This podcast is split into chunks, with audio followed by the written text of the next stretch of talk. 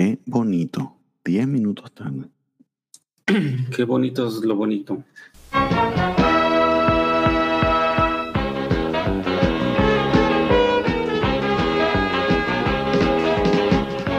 Spider-Man and his amazing friends, Iceman and Firestar.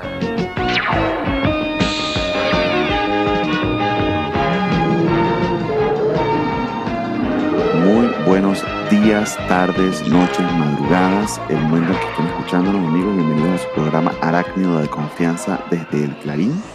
Estamos en nuestra vigésimo tercera edición. Aquí continuamos leyendo Spider-Man hasta que nos alcance la vida. Y conmigo está el buen Spider Games, el señor Alejandro. ¿Cómo está usted, caballero? Bien, bien. Buen día, Bernie. Buen día, amigos, amigas, escuchas. ¿Qué tal? ¿Qué tal pasar un fin de semana, un domingo a las 7 de la mañana platicando sobre cómics de Spider-Man? ¿No es el sueño ese acaso? Eh, para mí está haciéndolo, amigo, sin duda. Domingo 23 de julio, 7 y 12 de la mañana. Llegó tarde el señor Alejandro esta vez para variar. Eh, lo cual está muy bien porque el que siempre llega tarde soy yo. Entonces me enseñó una lección. La lección es, no empieces tan temprano.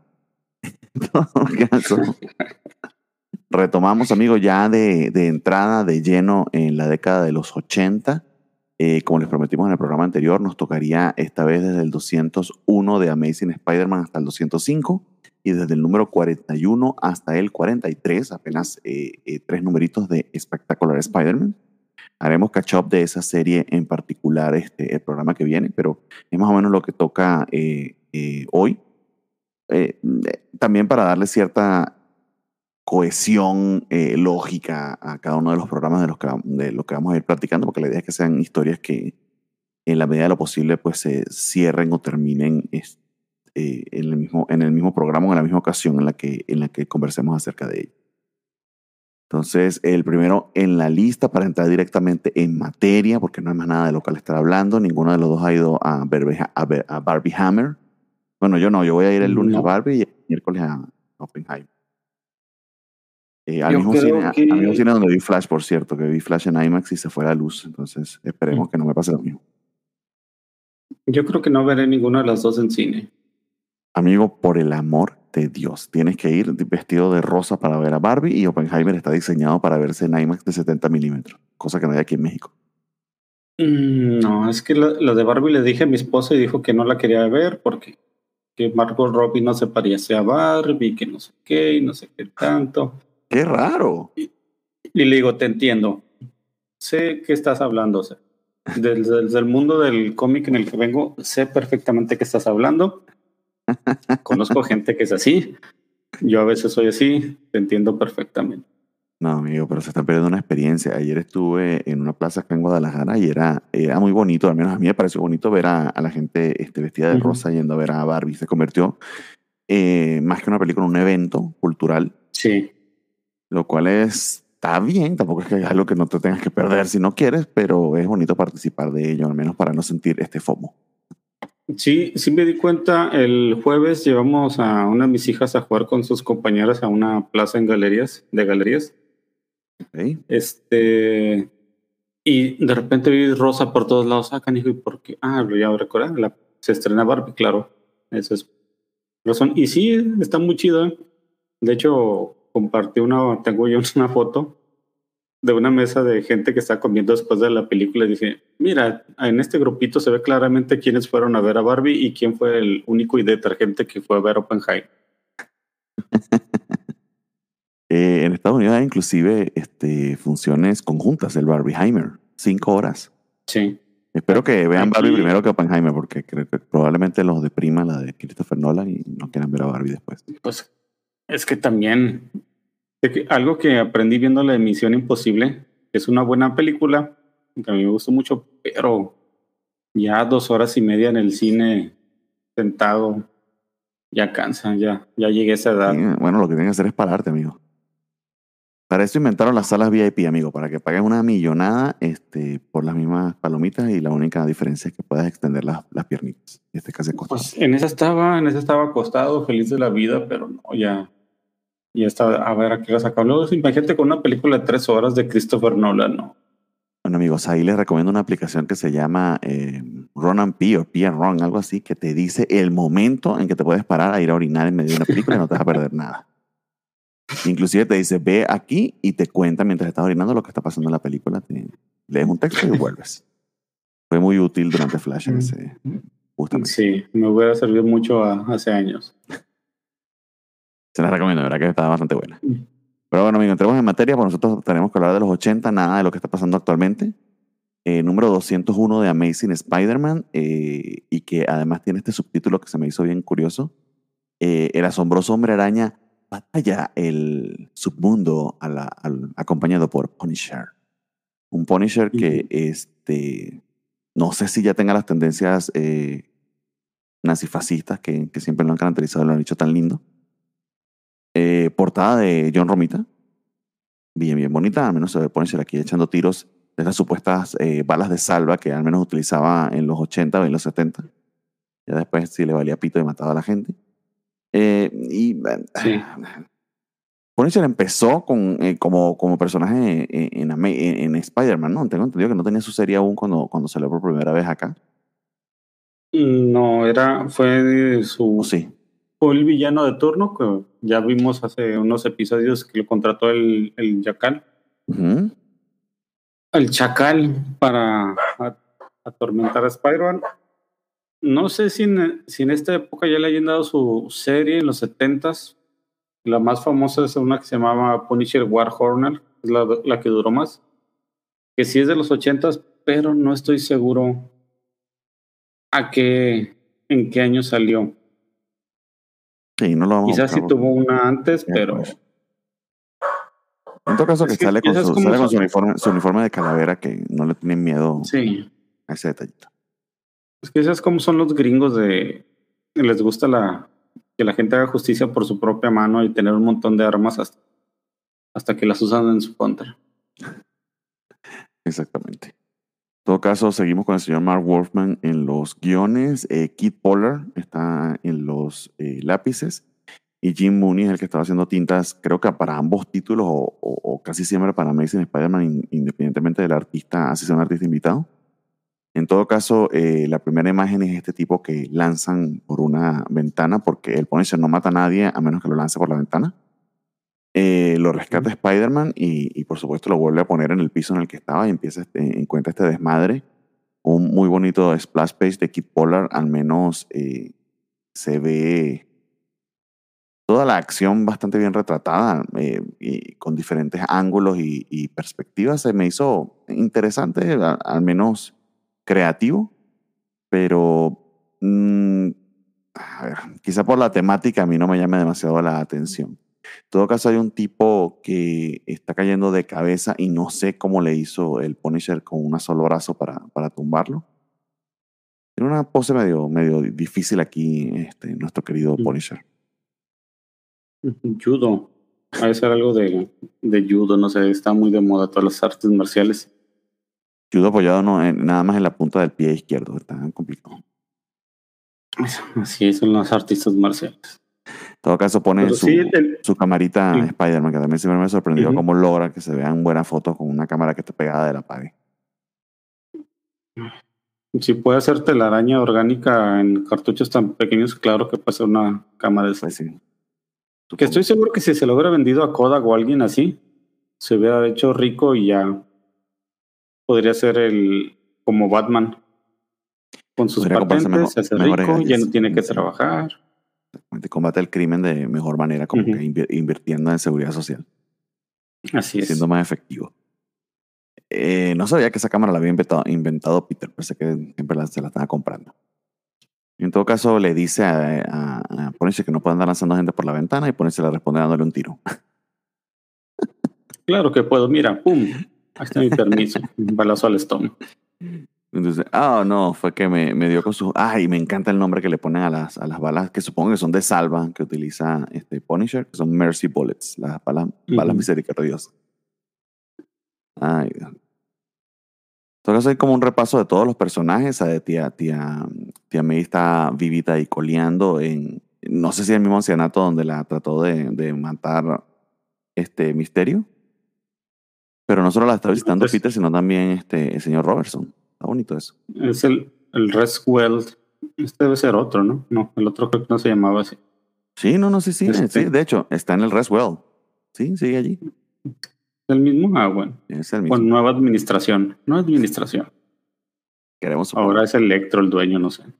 Exacto. Pero sí está bien, bien ancianita la tía May porque ya tiene hasta este cobijita en las piernas cuando sale con la Sí, silla. en su de ruedas. Y el Robbie Robertson, como buen hombre negro mayor que no conoce límites, le da un beso en la frente y ay, no nos conocemos tanto, señor, para eso, pero bueno. No, pero la señora, la señora- la visita. señora lo deja. De hecho, le dice, debería bajar un poquito. Pues no tiene de otra.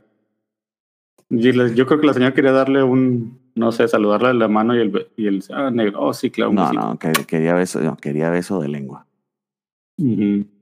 Pero bueno, les cuenta que tuvo un, un episodio nervioso el querido Jonah, que fue que le dio el infarto ese, le dio la- el mal de tía May también. Hace unos cuantos eh, episodios. eh, ah, ok. Está bien gracioso que lo veamos también en silla de ruedas, pero con una pijama amarilla. Este, y, y actúan como si se hubiese vuelto loco, pero, o sea, sigue hablando igual que siempre. Es que le dio un ataque mundo, no nervioso. sé. Sí, un ataque de nervios. Que es como un infarto, pero de nervios. Y lo está como un. También es como un ancianato, pero para ricos. Es Ah. como oceánica, pero para trastornos mentales. para nerviosos, este, para la gente Sí. que tiene los nervios inflamados.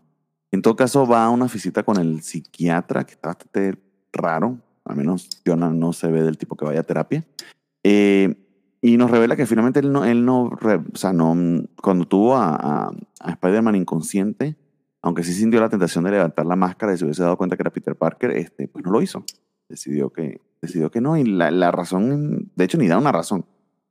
Que. Sí, sí, da una razón. ¿Cuál es la razón? Sí. Lo iba a hacer, pero se le apareció un policía ahí que lo vio muy grandote y amenazador. Y por eso se llevó a, a Spider-Man. Esa es su razón. Que lo iban a meter en cuarentena por la bomba. Ok. Tenía tiempo de levantar la Bueno. máscara. Esa es una excusa medio tonta. Sí, se le iban a meter en cuarentena a ver si explotaba antes o después esa bomba que iba a explotar en horas. Es cierto que andaban con el Apple Watch los dos. En todo caso, ve a, ve a Spider-Man asomado en la ventana. Todo el mundo piensa que está loco de nuevo, que está teniendo alucinaciones, pero resulta que sí, que era Peter asomado a ver qué le estaba pasando a, a Jonah. Ujú. En lugar de una persona normal ir a visitar, no, déjame. me asomo como Spider-Man a ver, a ver qué anda con el buen John. En todo caso, a Peter ya no le importa mucho Jonah porque está trabajando para el Daily Globe, ya no está para el Clarín. Este, eh, y el editor de allí, que es un gordito calvito muy simpático, este, lo quiere mucho porque le trae fotos de Spider-Man. Y le pide trabajar con una de muchas rubias que odian, pero en realidad aman a Peter. Porque, eh, nada, desde que anda sin Mary Jane, anda saltando de flor en flor. Muchas Ujú. proto-Gwen, es lo que he visto también en, esta, en estos números que leí. Sí. Esta es como que la, una de las primeras, al menos no que conocemos, pero de- en los cómics que vamos a estar leyendo, que es la señorita, estoy tratando de buscar el nombre, no me acuerdo, April, no me acuerdo. April. Sí, esa es la, la Gwen Luisa Lane. Exactamente. Periodista del Daily Globe, muy este, aguerrida eh, y dispuesta a todo por una historia y con un sentido de justicia a veces un tanto egoísta, pero que la emparejan con nuestro querido este, eh, Peter para, para descubrir eh, un cierto misterio que ahorita ni me acuerdo qué era, pero que tiene Ajá, algo que ver con lo que está haciendo nuestro querido Punisher. Si quieren que vay- vayan, porque parece que atraparon a un, a un capo, un que se llama Jacoby, y le pide a, a Peter que la acompañe ella, porque ella sigue la historia, pero es reportera. Entonces necesita un fotógrafo y van a ir a des- de, la policía porque van a detener el mono este y dice, bueno, ya lo tuvieron y lo van a llevar a prisión. Exactamente, Entonces- lo, van a, lo van a trasladar, pero Sí. Eh, el, encarga la Punisher historia a tiene, el. Punisher tiene otra, otra idea este, y anda, anda eh, o, hizo, o hizo la conexión, mejor dicho, de, Si necesito saber dónde anda Spider-Man, pues el fotógrafo que nos tomó estas fotos tan cercanas, que yo no vi cuando puso la supercámara este, Spidey, Ujú. pues ese debe saber. Sí, Debe saber porque cómo es que tomaron estas fotos y yo no vi a nadie que estuviese allí. Ujú. Sí, debe ser, ¿por qué se to- tomó fotos así tan claras de nu- nuestra batalla si yo ando encubierto y me las veo todas? Exactamente. Eso es un, un misterio que va a resolver Punisher. Sí, algo aquí el- que me pareció muy gracioso es, el inteligente Punisher. sí, este punto porque van en taxi, April y Peter a, al- a su trabajo, y de repente Peter ve a Mary Jane en la calle y le dice, taxi, párese, déjeme platico con esa pelirroja que anda por ahí. Mientras tengo aquí a la rubia esperando que se supone que vamos este, súper rápido a, a ver esta noticia. Eh, y según, según leí, imagino que se refiere a, no sé, a, algo de la historia, pero eh, decían los detalles de este número, última aparición de Mary Jane. Última de mucho tiempo, imagino yo, ¿no? Porque que yo Sí. sepa, Mary Jane vuelve. Sí, va bueno, pero última en mucho tiempo. Que de Ah. hecho ya no salía mucho, eh, de todos modos. Eh, sí, es cierto. Habían terminado, este, bueno, terminado lo que nunca había comenzado este Peter con ella cuando le pidió matrimonio y la asustó. En todo caso, eh, sale a reclamarle eh, esta proto-Gwen, la Gwen Luisa Lane. Y ujú. Peter, ay, sí es verdad, vamos a, voy a tomar el taxi, tienes razón. Este, y la deja en la acera cuando la tipa sale a pelear con Mary Jane. Este, y él se va en el, en el taxi. Está gracioso, pero. O sea, Es que es, es, Peter es, así de algo- grosero. Supongo que sí. Es, es, es medio surreal, ¿no? O sea, te bajas, sabes que vas al trabajo, te bajas y para platicar, ves que las dos empiezan a pelear y sabes que mejor me voy a, al trabajo yo solo. ¿Cómo? O sea, lo correcto es, ah, bueno, sí, cierto, perdón, Jane, vamos a trabajar, trabajando con esta morra. Ya. Exacto. Es medio raro este comportamiento, eh, en fin. Eh, eso hace que la tipa obviamente se vaya a enamorar más de él, aunque digamos que esta es la que no ha revelado aún sus sentimientos, aunque es demasiado puto obvio. En todo caso, el Ujú. Punisher este, está muy cerca de descubrir una verdad que es, eh, es muy difícil de descubrir, básicamente porque los escritores no quieren que nadie la descubra porque es demasiado obvia. Eh, y va al, al departamento de Peter y por supuesto esculcando sin mucho más que, que mucho tiempo que perder consigue un rastreador, un spider tracker.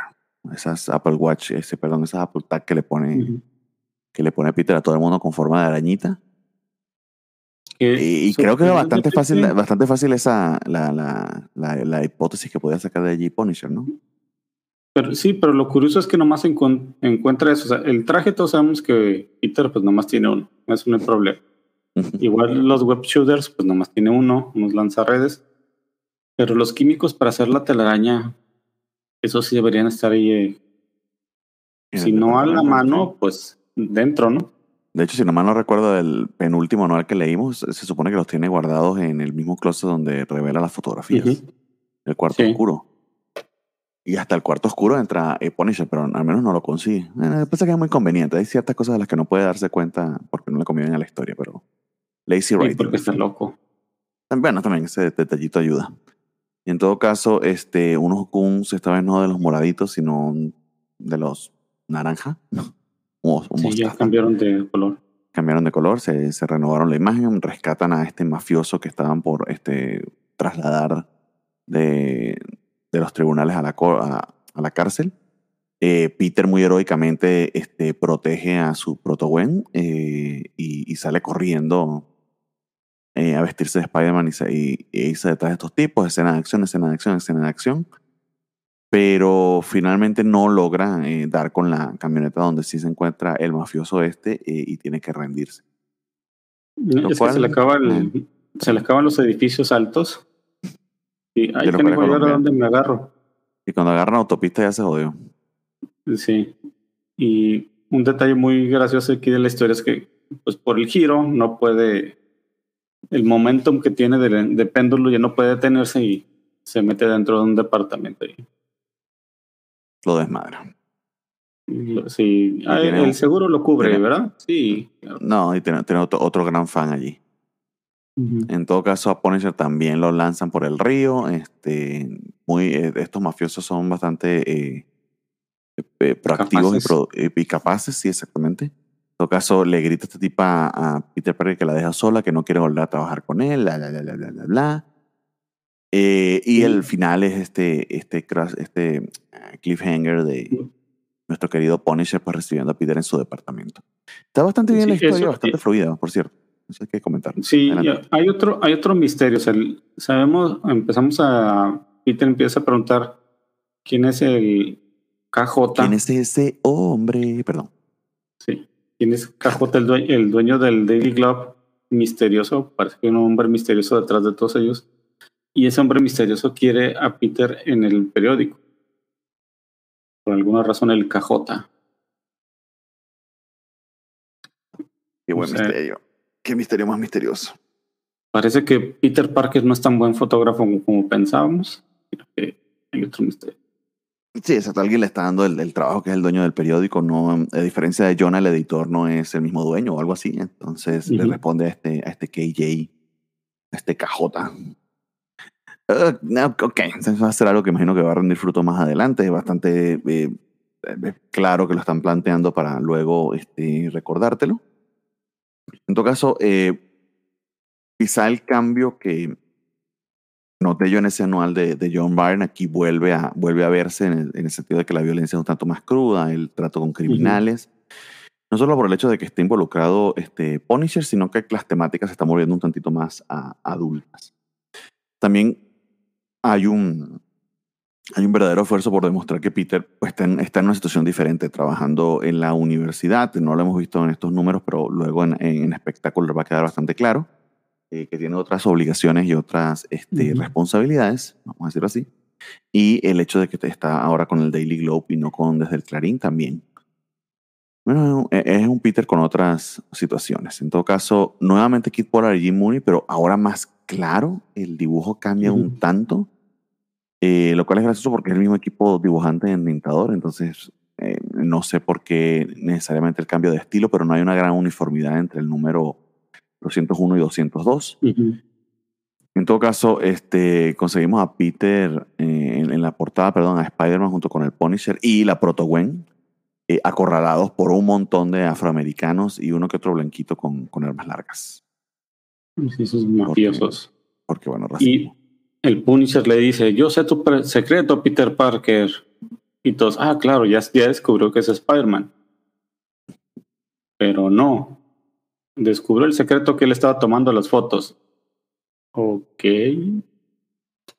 Y Peter se las... Ah, sí, es que Spider-Man me dice y yo voy y tomo fotos. Soy bueno para esconderme. Está y muy, el Punisher, muy- como está loquito, lo cree Punisher. totalmente. Ah, Sí, pero sí es esa que- es la razón. Era como muy obvio, consiguió el Spider Tracker y descubrió qué secreto, o sea, que las fotos que ya había visto en el periódico que decían fotos por Peter Parker eran de él. Exacto. En todo caso, lo que pensaba era que alguien de la mafia, en todo caso, le había dicho que ellos iban a estar allá, este, pero Sí. ya No, sí, el, el secreto que él pensó es que era un jugador doble. Pensó que estaba trabajando con, con la mafia para poder acercarse y tomar las fotos. Esa es la realidad del secreto, pero ya Peter le dijo, no, no, no, es que Spider-Man me dice que voy a tomar fotos y voy y me, me escondo y las tomo. Ujú. Y que además este es- le cuenta con su palabra, de todas formas. Ujú. En todo caso, vemos que este, nuestra querida April tiene un contacto, este, que es esta señorita asiática que ha estado trabajando para la mafia llevando paquetes. Ujú. Eh, la ofrece a ella para ese puesto, pero ella lo que obviamente lo que está buscando es infiltrarse. Eh, y nos da como una idea de, de, de lo aguerrida que es, de lo, este, no sé, de profesional. Lois Lane que es. Lois Lane, exactamente, es que es buscando otra, otro descriptor. En todo caso, un tipo muy, muy, muy parecido a Robbie Robertson, el que le da este, el maletín hasta el punto que te confundes. Bueno, ¿Estás es que, que porque es negro es igual? eh, porque es negro se viste igual y tiene el pelo canoso como Robbie Robertson. De hecho, luego ves a Robbie Robertson en el eh, de Clarín, porque resulta que le dieron el puesto de Jonah. Eh, y el día en que nos enteramos a través de Peter, que está trabajando en el puesto de Jonah, mientras tanto nuestro querido este, Robbie, llega Jonah a visitar, pero, en fin, no, sé ni de dónde no, salió. no. Sí, Es creo que que, me- sí. O, o es un flashback. No, ese sí, más o menos así, mira. Peter va a ver qué onda con Jonah al, al Clarín, pues ahí platica con Glory Grant. Ajá. Y le, dice, y le dicen que Robbie está de interino y que le ofrecieron el puesto a Jonah y que él lo está pensando. Ajá. Y en eso están hablando y están, pasan por el cuarto de las escobas y ahí el Jonah está escondido. Y es cuando sale, ah, ya sabía que tú querías mi trabajo, Robbie, maldito traidor. Y se va corriendo. Y se va corriendo. Bueno, eh, eh, fue a visitar. Lo que pasa es que fue a visitar en el cuarto de escobas porque ahí donde es, esta es su oficina nueva. Está muy gracioso que sale este, corriendo y se tropieza con qué, no sé, con él mismo o con una botella. Sí. Da un putazo en la cabeza y queda tirado como un borracho en el... en el callejón. Está bien, o sea, está de verdad que eh, eh, bastante... ay, es que no sé cómo mejor describirlo, sino ochentoso el cómic en ese aspecto. Ujú.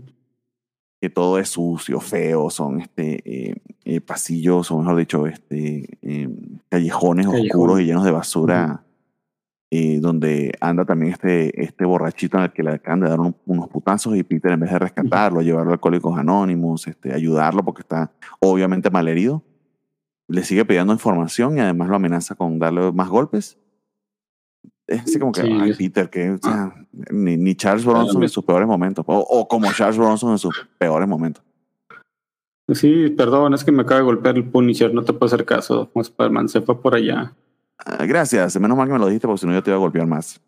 espero, que no te, espero que no te mueras fuera de cámara, o si te mueres no me Mm. importa. Ah, ok, qué bien. Así es la gente, odia los pelirrojos. Ah, sí, es pelirrojo, ¿cierto? Bueno, creo que porque no había otro color. En todo, en todo caso, tenemos el flashback de, de por qué Punisher está haciendo todo esto, porque siempre hay una causa noble. En este caso, este es su eh, amor homosexual por un niño menor de edad. Este. Que lo cuidó.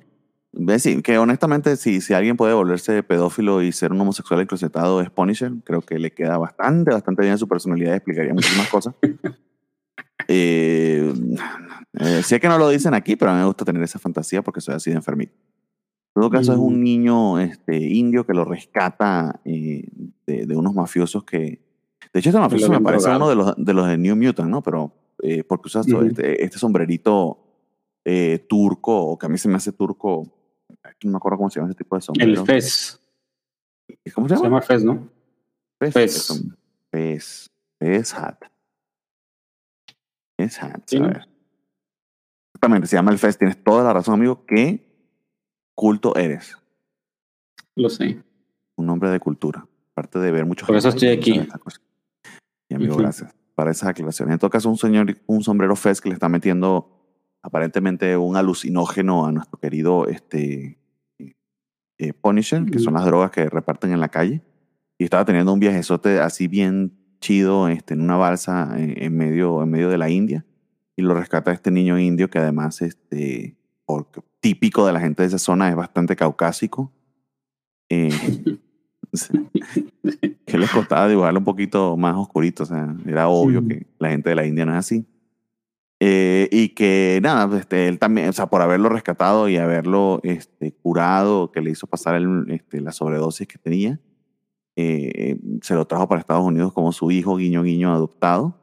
Ujú. Eh, y el chico se había recuperado lo suficiente como para hacer una vida, pero este, la, la gente de Jacobis, que era el que estaba buscando, terminó matándolo de alguna manera. Creo que estaba trabajando como, como parte de, de la agencia de narcóticos, ¿no? O sea, se metió de policía y se murió. Lo cual es eh, parte del trabajo, ¿no? Si decidió ese- esa carrera, es como que, ok, está bien, Punisher, pero Pues sí, sí. él también sabía los riesgos que estaba metiéndose. Sí, pero una de las partes que sí hace Jacoby, que es algo que lo hace muy, muy, muy malo, es Ay. parte de su trabajo es darle drogas a los niños. Y es lo que la Luisa Lane, Gwen, Stacy, April, no sé qué, descubre en su infiltración. Yo no sé cuán exagerado sea esto si sea cierto, pero es esta, esta imagen de, de estos eh, viejos este, verdes en un jardín de infancia del parque, pero así con los, con los juegos infantiles en la, en la piscinita de arena rodeados de, de columpios y toboganes y, y- y carruseles, eh, vendiéndole drogas a los niños de, ¿qué será? ¿8 o 9 años? ¿7 años? O menos. O menos. Que no sé, o sea, no, voy a, decir- no voy a decir sí. que no pase de cierta manera que este, le vendan drogas a los niños, pero, pero así en el jardín de infantes y tan, y tan abiertamente, creo que no. Sí, tan obvio, sí. Tengan niños, drogas. Ah, sí, me da dos. Me da Exacto, dos marihuanas, por favor. Y un, un paquete blanco este, con eh, billetes, recibiendo billetes, etc. Y algo a notar, porque lo comentamos en su momento, porque eh, ciertamente fue un, un arco famoso y fue algo medio innovador lo que hizo Spider-Man en ese momento, ese, ese bendito número cuando le da una sobredosis a, a Harry Osborn, que Ujú. venía sin el, sin el sello del Comic Code Authority, porque estaba mencionando drogas y en ese momento eso Ujú. estaba plenamente prohibido, estamos hablando de los 60. Y acá en 1980 al Comic Code Authority o le valió pito o no estaba revisando los cómics porque tiene el sello. y aquí es Le bastante valió. obvio. Ha- Hay un niñito recibiendo una bolsa blanca y dando dinero de intercambio. Sí, ya a estas alturas el, el código era más un, un estampado que traían las portadas que realmente un, una- algo sensor. Pues que también es Estados Unidos. Mientras no pongas sexo en los cómics, todo está bien. ¿Puedo poner este tipo matando a otro? Sí. Puedo poner este Eh, tipo que le está, estos- le está- le está metiendo drogas en el brazo este, en contra de su voluntad. Se está drogando. Ah, está bien. Ya son los ochentas. Este, voy a meter Nota apar- señores aparte viejitos que pedófilos vendiendo drogas a los niños. Eh, por mí está bien. De hecho, al Punisher cuando le ponen la inyección le, le hacen el torniquete este, medio mal Ujú. porque se lo hicieron este, debajo del- de donde le ponen la inyección. Es más bien lo que le puede dado fue una infección. Pero que le ha dado antibiótico este, que el que lo rescató. En todo caso, Pero, putazos van, putazos vienen. Obviamente. El Jacoby que estaba, había sido liberado eh, descubre a Abril que se trató de una periodista que está siendo infiltrada. El proto Robbie Robertson, porque está igualito, no mames. Este es el que la, la descubre. Sí, es que se da cuenta porque cuando estaba saliendo del tribunal, pues el Peter y ella hicieron un show, entonces era Ah, muy obvio que él se dio cuenta quién era. Qué bien. Pero qué bien, eso, la eso, eso, reportera. eso es lógico, eso es lógico. ¿Cómo no me voy a dar cuenta que, que estabas ahí? ¿Crees que estoy inmenso o qué? Mm, Pues sí. ¿Crees que soy como un personaje de cómic como el Punisher? No, no, yo sí me doy Ujú. cuenta. En todo caso, este, sí quería matar a Jacoby, este, el Punisher, pero este, lo evita eh, Peter poniéndole un poquito de telaraña en la, en la metralleta Punisher. Pero en todo caso no logra matarlo así, más el tipo se atraviesa y justo, justo queda entre un poste y un carro al que se le fueron los frenos. Era, si era uno de sus secuaces que estaba huyendo Ujú. y en Pero eso está co- huyendo, huyendo con el carro a toda velocidad hacia aquellos de los hacia que está huyendo. Y justo, justo, no puede, no se lleva más nadie, sino este tipo que está además frente a un poste para que quede bien crucificado No ahí. sé de si hecho, empalado sería la... Encarrado sería la, la palabra correcta.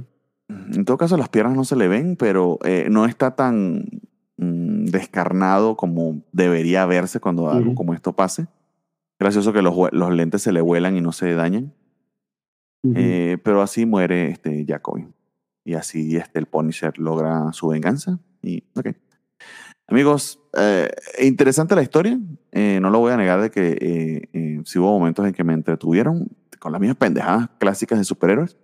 Pero al final, el, el final se me hizo apresurado y, y poco, poco convincente. No sé a ti qué te pareció este mini arco con el Punisher. Sí, es que cuando tenemos esas historias con criminales comunes, tienes que poner un poquito más de historia para que se sienta esa urgencia, ¿no? Porque pues, ese Spider-Man tiene superpoderes y mm, va a esquivar todas las balas y caerle golpes a todos. Sí. Y pues la llegada del Punisher no, no ayuda mucho porque es otro loco americano que con armas que le dispara a todo y, y pregunta después. Si es que alguno queda vivo, si no, pues se quedó con las preguntas, ni modo. Este, pero sí, el final es muy apresurado y cortan de golpe. O sea, el- la chava ya la habían reconocido, entonces, ¿cuál es la solución? Pues matar al que, al que la descubrió para que no la amenace a futuro. Excepto la manera en que se muere atropellado. de- ay, en fin, eh, sí la cagaron con el final, lo vamos a negar. Ujú.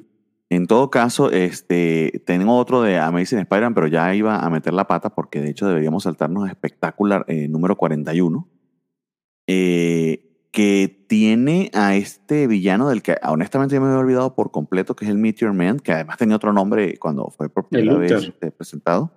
El Luther, exactamente, el, que sería que el, el saqueador. El saqueador, sí. El saqueador. En todo caso, este, continúa espectacular Spider-Man. Este es el número 41, eh, esta serie paralela de la que hemos estado hablando. Y el del, del Meteor Man nos recordaron en el anual, no me acuerdo si de Amazing o de, o de Spectacular, que porque había salido en los pin con los villanos. En Amazing, ok. Sabíamos, de más, creo que, sabíamos que se venía. No era un Marvel 2 on 1 porque salió con, con el Nighthawk. No sé, no recuerdo. No fue tan memorable. probablemente, probablemente fue este, eh, uno de esos Marvel Team Up. En todo caso, era un villano de verdad bastante genérico. Fundamentalmente se consiguió meteoritos o algo así y eso le dio poderes y ahora se la pasaba cazando meteoritos para, para sí, poder un meteorito, le, un meteorito le echó un pedo en la cara y le dio poderes. Esa, se me ha olvidado lo del pedito en la cara. Está muy gracioso cómo empieza esto porque, a ver, de lo que pude medio, o que puedo medio recordar estos números, eh, pareciera como que Amazing se concentra en el trabajo periodístico de Peter y espectacular en su trabajo académico. Al punto de que nos recuerdan que no, que aunque está estudiando posgrado y tiene trabajo como asistente, como TA, nuestro querido este, Peter, también tiene que entregar este, pues, papeles, este, trabajo de la tarea. como tal porque sigue teniendo clases, o sea, en el posgrado la gente sigue asistiendo a clases, a, algunos se le olvida, pero sí es verdad. Eh, y que se le había olvidado pues entregar este trabajo eh, y eh, se quería meter en la oficina del profesor fulanito de tal que se lo había pedido, pero pensaba que le iba a conseguir de cierta. Está muy gracioso de que mientras el tipo anda corrigiendo, pues con la telaraña hace descender el trabajo, este, justo cuando está este, poniendo la nota a otro. Eso está gracioso, está curioso. Es una manera bonita de usar los poderes de Peter y de, decirte eh, cómo la situación en la que se encuentra actualmente. A mí, me gusta. Y que agarra, que el profesor agarra el trabajo y, ay, muchacho Parker tan jocoso, todo, su trabajo todo pegajoso que estaba haciendo. Su trabajo tiene este, este, estas partes aquí todas pegajosas y secas. Aparentemente le gustó mucho la asignación, la, emocionó bastante. sí. Eh, bastante con su tarea me olvidé aquí, pero tenemos un escritor este, invitado, es Tom DiFalco, eh, pero Jim Mooney y... Eh, ah, no, no parece tintador, así que me imagino que Jim Mooney es el que ha estado dibujando esto. Que no sé si son equipo invitado ambos, déjenme, checar porque no me acuerdo si Jim Mooney es el que ha estado dibujando este espectacular, creo que no. Eh, no, de hecho, se supone que deberían ser este Bill Mantlo y, y los que están dibujando y escribiendo y dibujando espectáculos. Entonces es un equipo completamente este, nuevo. Pero no hay un toque particularmente diferente a este número. Si es autocontenido y funciona como funcionan muchísimos otros números autocontenidos de Spider-Man para presentarnos a un superhéroe que necesita que sus ventas aumenten. En este caso es Giant Man, eh, del cual conozco muy, muy poco. O sea, que es este mega grandote que además creo que lo mataron en Civil War. Sí, eh, Bill Foster eh, trabajó con Hank Pym, que ella mm, obtuvo las, las partículas por este grandote, tiene los poderes del Man. De hecho, en ese momento fue cuando el Pym, no sé si se volvió Yellow Jacket o simplemente el Dr. Pym dejó sus poderes, creo que sí era la época. ¿O no? Bueno, no sé. A nadie le oh, importa Hank Pink. Sí. Lo interesante es que como Spider-Man llega con él dice, ah, tú eres el Black Giant Man. No, racista. Soy, era el Goliath negro, pero yo tampoco me llamo así, ahora soy simplemente Giant Man. Mm, porque soy un Goliath que, que no era negro, ¿no? Sí, es que tanto Goliath como Giant Man eran este, identidades de Hank Pym. Mm, ok. Pero eran básicamente lo mismo, ¿no? O sea, Hank Pym grande. Sí. Así es, un mono que se hace grande. Ok, o sea que básicamente heredó el manto de, de, de, de, nuestro querido Hank Pink. Eh, que es Giant Man, pero ni tan Giant, ¿no? O sea, a ver, eh, quiero, lo que quiero decir es que no llega a alturas este, inconcebibles. Al menos en este número eso también queda medio claro. Eh, si es más grande que los demás, pero ponle, no sé, proporcionalmente como dos veces el tamaño de una persona normal. Ujú. como de unos 3 metros aproximadamente. 3 metros y piquito. Está un cuartito. Eh, sí, eh, Sí. exacto, exacto, no, no rompió nada. En todo caso, vemos al Meteorman que consiguió este nuevo este, meteorito que cuando le echa pedos en la cara eh, lo hace eh, gigante, lo Ujú. cual está bastante adecuado para la historia que nos están contando y el, el- el superhéroe que está involucrado, porque obviamente un gigante tiene que pelear contra otro. Ujú. Pero acá sí el, el crecimiento de Meteorman es, eh, es exagerado. Eh, tenemos este splash page que honestamente no tiene ni sentido, en el que tiene los pies entre dos azoteas, pero una de ellas está básicamente pisando la cornisa y no se ve muy claro cómo se sostiene el Meteorman. Está bien, o sea, supongo. En todo caso se le acaba, como que se le acaba la gasolina o no sé qué le pasa al Meteorman, pero él solito se autodestruye. Se parece a la otra historia, o sea, no Sí. tiene nada que ver al final los superhéroes, sino que algo más mata al villano porque ellos no pueden matarlo. Sí, básicamente con, con los poderes del meteorito y una máquina que hace que de hecho el, el Jetman lee los, los planos de eso y dice, esta cosa no tiene sentido. En su convertible, en su Giant móvil, que es un auto convertible, y va leyendo y dice, no, ah, si esto parece que alguien los que lo escribió los guionistas de Plaza Sésamo, no tiene nada de sentido. Tampoco tiene sentido que vaya, conduciendo un que vaya conduciendo un vehículo disfrazado de Giant Man, el mismo vehículo de su identidad secreta para que nadie lo descubra. Primero. Y segundo, va leyendo mientras va conduciendo. Eso no se hace, amigo. Y lo tercero, No ningún policía lo detiene. O sea, ¿por qué Ah, sí, un está negro está conduciendo un convertible? Y leyendo unos planos. Está sospechoso. Vamos Ajá. a, vamos a este, detenerlo y a darle un tiro cuando estornude. En todo caso, el Meteor Man lo que me parece curioso es que cuando no tiene puesto su este, máscara, porque en este caso eh, no la tenía, de todas maneras el resto de su traje crece con él. Ujú. Debería haberlo roto, pero aparentemente los poderes alcanza para extender la, el- la ropa. Eh, y además se parece demasiado, demasiado y mucho, perdón, el, el uniforme al de, este, al de Buzz Lightyear. Lightyear. Sí, ¿Sí con no? el armazón y eso, sí. Se parece mucho a Buzz Lightyear. Que mira, siempre cuando hay ese tipo de situaciones y yo les digo, siempre salen con lo mismo. Ah, partículas inestables. Yo, es que no se supone que solo los cuatro fantásticos tienen esas cosas. En todo caso es que no lo pueden poner desnudo porque, en fin, eh, sería, Sí. sería de lo que se burlaron con el Doctor Manhattan. Si tuvieras ese tipo de poderes, la ropa no te importaría, andarías con el pito afuera, obviamente. Ujú, Así es.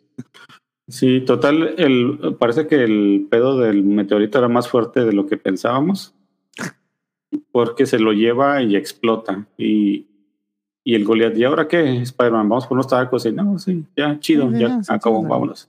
Ah, ok, el, no sé, y, lo- y los restos que deben haber caído al suelo, la gente que se murió, nada, no importa. Ay, número malísimo, amigos. En todo caso, este, nos vamos al 203, que tampoco es que mejore mucho, pero de invitado acá está Dazzler, eh, que entiendo es una mutante con poderes Ujú. este, luminosos, que además es una estrella pop. Quienes Sí, conozcan mejor a los ella- mutantes, pues las conocerán mejor, pero es la invitada acá, pero me da como tristeza de que fundamentalmente con lo que funciona es como damisela en peligro para hacer mover la trama. Es una tristeza. Fíjate que el, el- el personaje de Dazzler es medio común, este, digo, curioso, porque nació durante la época disco y según entiendo, nació de tres formatos al mismo tiempo. ¿Cómo es O eso? sea, sí había una cantante que, sa- que salió para promocionar llamada Dazzler ah, no y sabía. salió en el cómic y bueno, eran dos mundos, no, no eran tres. Según entiendo, sacaron los dos personajes al mismo tiempo para promocionarla. Ok. O sea, había una cantante en la vida real que efectivamente se hacía pasar por Dazzlet. Sí. O, o su, o su personaje artístico era Dazzlet.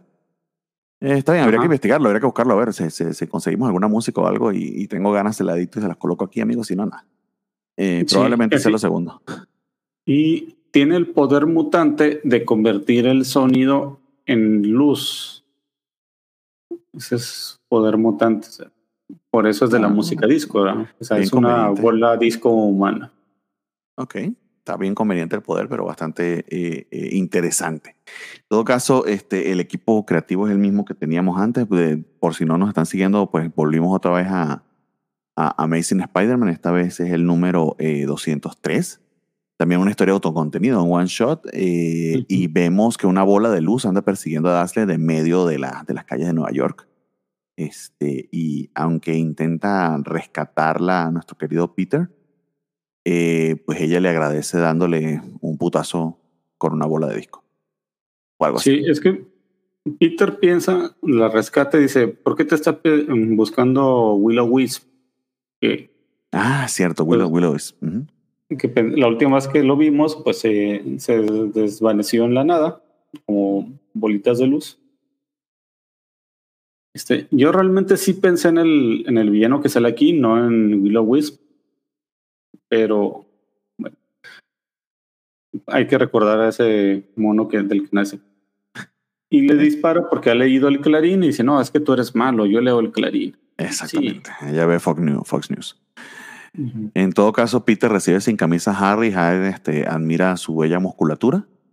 Eh, se les eh, vuelve a, pegar este Flash Thompson y les recuerda que iban a ver Barbie este, y que por qué no se ha puesto, su camisa de rosa. Y Peter, ay, sí, tiene razón. En todo caso, está muy bonito porque lo que van a ver es este, una película de Star Trek con Linor, eh, Nimoy y, William Shatner, algo que, por ejemplo, a nuestro querido Francisco le parecería muy gracioso y muy bonito. Eh, y de hecho, tenemos algunas imágenes de la película en medio del, medio de, del cómic. Está bastante bien. O sea, no sé cuán, cuán evento fue en los 80 esta película como tal, pero bueno, está bastante lleno el cine y está bonito que sepamos de estos tres amigos y que Flash, que Flash por algún momento se logró deshacer de Shashan porque Está más pegada que un hongo malo en los pies. sí, yo digo que, bueno, no sé, yo no soy fan de Star Trek, pero me imagino que sí fue un evento por la popularidad que tenía la serie en ese entonces. Pero... Pues era una película con lo mismo de la serie de televisión, entonces, bien chido. En todo caso, nos revelan que este, tenía el, el demonio adentro. ¿Cómo es que le dicen que el. En fin, te estaba haciendo poposeída este, eh, pupuseída, nuestra querida Dazzler, y que era Lightmaster. Este villano debería ser mejor o más poderoso, o en todo caso una amenaza mejor por los poderes tan geniales que tiene. Pero siempre Peter lo jode como joden a la este, antorcha humana, no sé, este, le echan agua y con eso basta. Este tipo, no sé, le bajan el switch y con eso basta también. Sí, lo, lo interesante es que aquí el Lightmaster se da cuenta que puede usar los poderes de Green Lantern, porque básicamente la, la luz la forma como objetos. Básicamente está usando los poderes de Green Lantern, pero con luz, porque crea unos platillos para pegarle, un matamoscas. Sí, no es demasiado creativo, son las dos cosas que hace. Y una esfera de luz para llevárselo. Sí, tampoco hay que hacer unos constructos así, ay, que hay, qué creativo. Este, no me acuerdo cuál es el, el que tiene los, los, los, constructos más creativos, pero no es ese. En todo caso, pues este, anda secuestrando, pues sí, anda secuestrando a nuestra querida Dacia y la tiene este, a su merced porque no es, no es consciente en lo más mínimo. Eh, y obviamente, pues de eso se trata, ¿no? De que, de que rescate a esta damisela en peligro nuestro querido eh, Peter y algunas veces combata contra ella cuando se le mete el chamuco. sí, es que el, el plan de la Master era usarla como batería humana, mm. porque básicamente como convierte la, el sonido en luz, pues es, es una energía ilimitada para el Light Master, que es el que usa la luz, y se le mete dentro. En todo caso, me encanta que Peter tenga tan bien separada su vida profesional como Spider-Man del resto de las cosas que tiene que hacer, porque llega un momento en el que literal, literal, hace como Pedro Picapiedra, este, va y este, pone el ticket de que le toca salir del trabajo, va y echa un sueñito, visita a la tía May, va, va a dar clases y luego sale a seguir buscando a Dazzler. O sea, para la pelea, pues. la pelea sigue su vida. Dijo, tiempo, tiempo, tiempo, ya me cansé, ya me cansé, déjame, voy a dormir y mañana le seguimos, por favor. Y si lo has estado leyendo, hace sentido, porque a veces ha pasado momentos en los que está muy enfermo, muy este, débil, y con un poquito de sueño se le quita porque tiene esa, esa, capacidad de recuperación relativamente rápida, no tan rápida como la de Wolverine o Deadpool, pero con un sueñito vuelve a recuperar este, energías y, superpoderes. Entonces, al menos eh, ha aprendido de eso Peter, o al menos eso parece en esta secuencia, pero se me hizo muy gracioso como que, o sea, ¿cómo puedes detener esta, esta situación así? Y la situación medio se resuelve, porque cuando vuelve a conseguir a Dazzler, este, pareciera que se ha resuelto porque eh, no, no está siendo poseída por, este, por el Lightmaster. pero era todo un engaño, exactamente. Parece que no, pero sí. Este era un engaño de Lightmaster que se, que se le metió. Peter se da cuenta que algo está mal y se la lleva agarrándole de las nachas a, convenientemente al lugar de. Se la pone en los hombros y eh, pudiendo haberla agarrado de, de los muslos, pero no, eh, decide, bueno, si yo si voy a estar aquí, hago un agarrón, porque obviamente Dazzle es sumamente atractiva. Eh, en todo caso, me gusta que, que la manera en que la dibujan, eh, como ya les he comentado, al menos caben unos cuantos órganos internos allí. Tienen sistema digestivo, riñones, etcétera. ujú. No como otros dibujos en los que obviamente no pudiera mantenerse de pie. Eh, y electrocutándola le saca el chamuco, eso es todo. Pone que la Master sí. está en otra dimensión. Es La dimensión de la luz.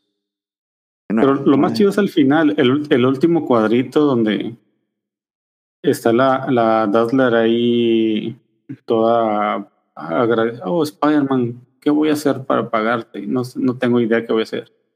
Y el Spider-Man acercándole la mano al pecho.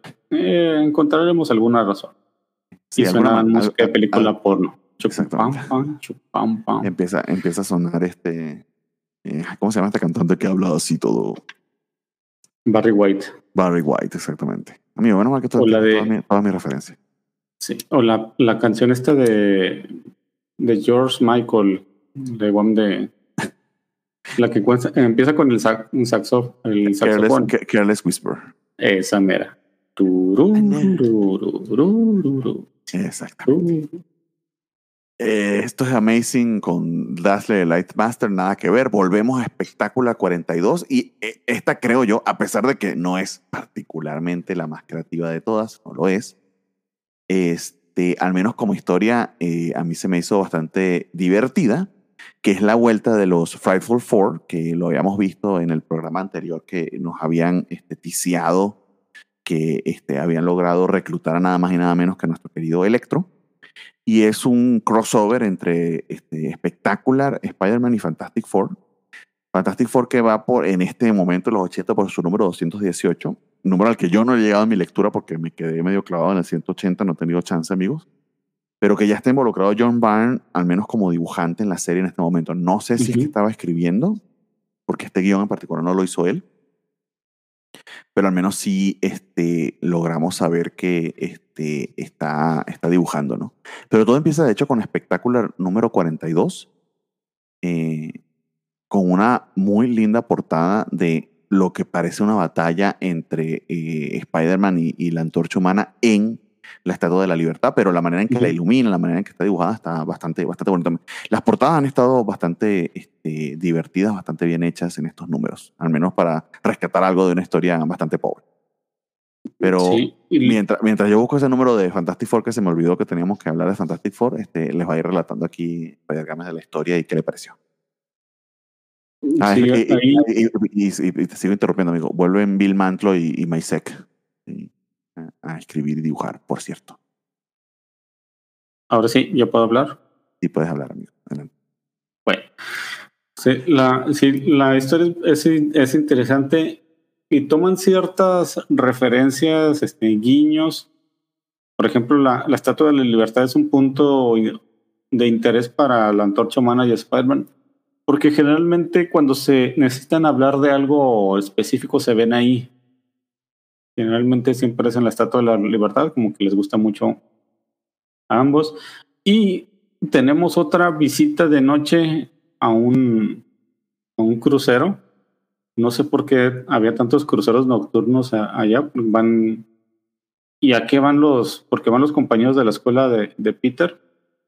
Billy Chang, Marcy Kane, Steve Hawkins, el profesor que no me acordaba que tuviera mostacho, doctor Morris Sloan, Cor Connors y Debra Whitman que Debra es la proto-Gwen sufrida. Marcy Kane, pues es la Gwen estudiante que también pelea con Peter a cada rato por lo que sea. Tal Peter mm, no llega tarde, pero se mete al, al crucero del amor, convirtió en, en Spider-Man y ya se, se quita su ropita y todo. Le dice, "Hey, ¿dónde está? ¿Cómo estuviste? ¿Cómo subiste si llegamos y no había nadie? Que no sé qué. Y Spider-Man, ah, sí, este, pues me subí, así pasó. Entonces aquí el- eh, llega el doctor Connors a decir, ah, Peter, qué bueno que viniste y ya u- utiliza la distracción y van platicando sobre eso. En eso, los cuatro horrendos van en, en balsa hacia la Estatua de la Libertad. Este grupo, pues, es el Wizard, es Electro, que se acaba de unir, el, el Sandman y el Passport Pit, que ya se llama Trapster, porque descubrió que su nombre Passport Pit era realmente ridículo. Y trata de, de cambiar. Pero me, pero me encanta que él mismo lo señala como que, ay, me dijeron que era ridículo, pero a mí sí me gustaba. Sí. Entonces, tienen un muy buen plan, este, sobre todo el hecho de que hayan logrado que los egos de, eh, de Electro y de Sandman se, se sometieran a los planes estratégicos de- del- del Wizard. Que realmente para mí los Frightful Four, o sea, sí sé que está Sandman ahí, pero, eh, y siempre ha estado. Pero como lo conozco fundamentalmente como villano de Spider-Man, eh, se me hace difícil asociarlo con el hecho de que efectivamente eh, por mucho tiempo fue más villano de los este, Fantastic Four y además andaba con este uniformito que a mí sí se me hace bien ridículo. Porque yo conozco es al, al, al Sandman que tiene este, pues, su, su, su Ujú. aspecto eh, como el clásico de la película de Tommy Maguire. Eh, bueno, de, perdón, Sí. de, de- del director este, se me olvidó el nombre. Eh, No, de sí, que- Maguire, de Sam Raimi. Sam Raimi, sí, pero Tommy Maguire es nada más el, el actor. Eh, que, que, que, que es esta camisa a rayas este, y, y este, este, este pantalón look, pantalón que este look de expresidiario. Pero por muchísimo, muchísimo, muchísimo tiempo, estamos hablando de casi, que serán este, todos los, mitad de los 60, todos los 70 y hasta ahora, hasta el primer año de los 80, eh, Sandman estaba era asociado prácticamente solamente con los Fantastic Four y este grupo de villanos. Porque si, era eh, si, era- si eran estos tres eh, asociados en un momento con Medusa y luego con otras, otras villanas que resultaron este, siempre traicionándolos porque se iban con los Fantastic Four. Bastante gracioso eso en particular. Y que como que aquí al final al conseguir Electro, pues al robarse otro villano de Spider-Man, eh, finalmente logran la combinación perfecta para poder este, afectar tanto a, a los, a los Fantastic Four como a Spider-Man como tal. Sí, y que el plan es siempre es atacar a los cuatro fantásticos, ¿verdad? Este, esto lo usan como una prueba de, de equipo, por así decirlo. Su, su plan, no- vamos a descubrir qué es. Aquí un punto interesante es cómo Debra Whitman intenta acercarse a Peter Parker. Ella es uno de los personajes más sufridos que vamos a conocer en, muchos años. Porque es, una personalidad o sea, la parte chillona e insegura de Gwen Stacy es de Brad Whitman hecha carne. Bueno, hecha dibujito. Sí, eh, ahora, que lo, ahora que lo dices, sí parece que la personalidad de Gwen la dividieron entre todas estas rubias, ¿no? Al menos estas tres rubias que vamos Sí. a conocer. Sí, o sea, digo que está- como que estaban buscando el reemplazo porque dejaron ir a, a Mary Jane, ya dejaron ir a Betty Brand, entonces andan buscando algo. Entonces, ah, pero Gwen Stacy, no, pues que ya está muerta, no la podemos usar. Aunque ahí está el clon por ahí, pero prefirieron separarla en varias a ver cuál pegaba más. Exactamente. Eh, y sobre todo eso, que eh, aspectos de su personalidad, la parte, este, digamos, profesional aguerrida es April. Eh, eh, la parte sufrida es de este, Debra. Y la parte académica sería esta otra chica que es compañera del posgrado de, Peter, que se me olvidó su nombre. Eh, y las tres formarían la personalidad de Gwen. Está bastante gracioso de... No lo había notado. Quizá por eso es que no terminan de ser intereses románticos completos, porque la combinación de esas tres cosas es lo que haría eh, que, que se sintiera del todo atraído Peter por ellas. Y en todo caso está bien gracioso, gracioso la manera en que este, engañan a Peter y es que se pone este traje. Está muy cómico porque eh, debajo del- de, de su máscara de Electro, que de por sí es bastante loca porque eh, parece esta estrella marina con, con los rayos eh, saliéndose por, lo- por los costados, pero encima de esa máscara se coloca otra Electro para hacerse pasar por la antorcha humana con este traje este, que supuestamente resiste las llamas y que lo incendian por completo, ¿no? Está, está, de hecho, lo que descubrieron aquí estos tipos que pueda eh, volar y mantener la- las llamas encima del traje, este, es un avance científico que lo pudieran usar para cosas más útiles que para engañar a Spider-Man. Y creo que el señor Spider-Man me ha dejado hablando solo. cosa que puede llegar a pasar de vez en cuando y, a veces no me avisa, así que me dejó el chat privado que ahí dice que ahí viene. Debe que le dieron ganas de ir al baño. Entonces nosotros lo que vamos a hacer es ponemos musiquita que tenemos rato sin ponerla, amigos, eh, y ya volvemos.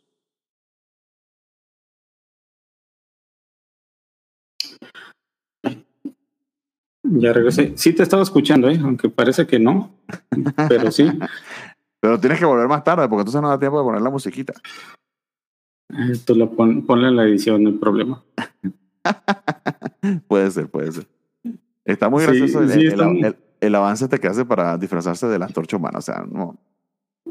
Sí, le ponen un traje de, de asbesto que, al que le pueden prender fuego y como Electro puede volar gracias a sus poderes eléctricos, se, se lanza de Spider-Man. Ah, mira, soy tu amigo la antorcha humana.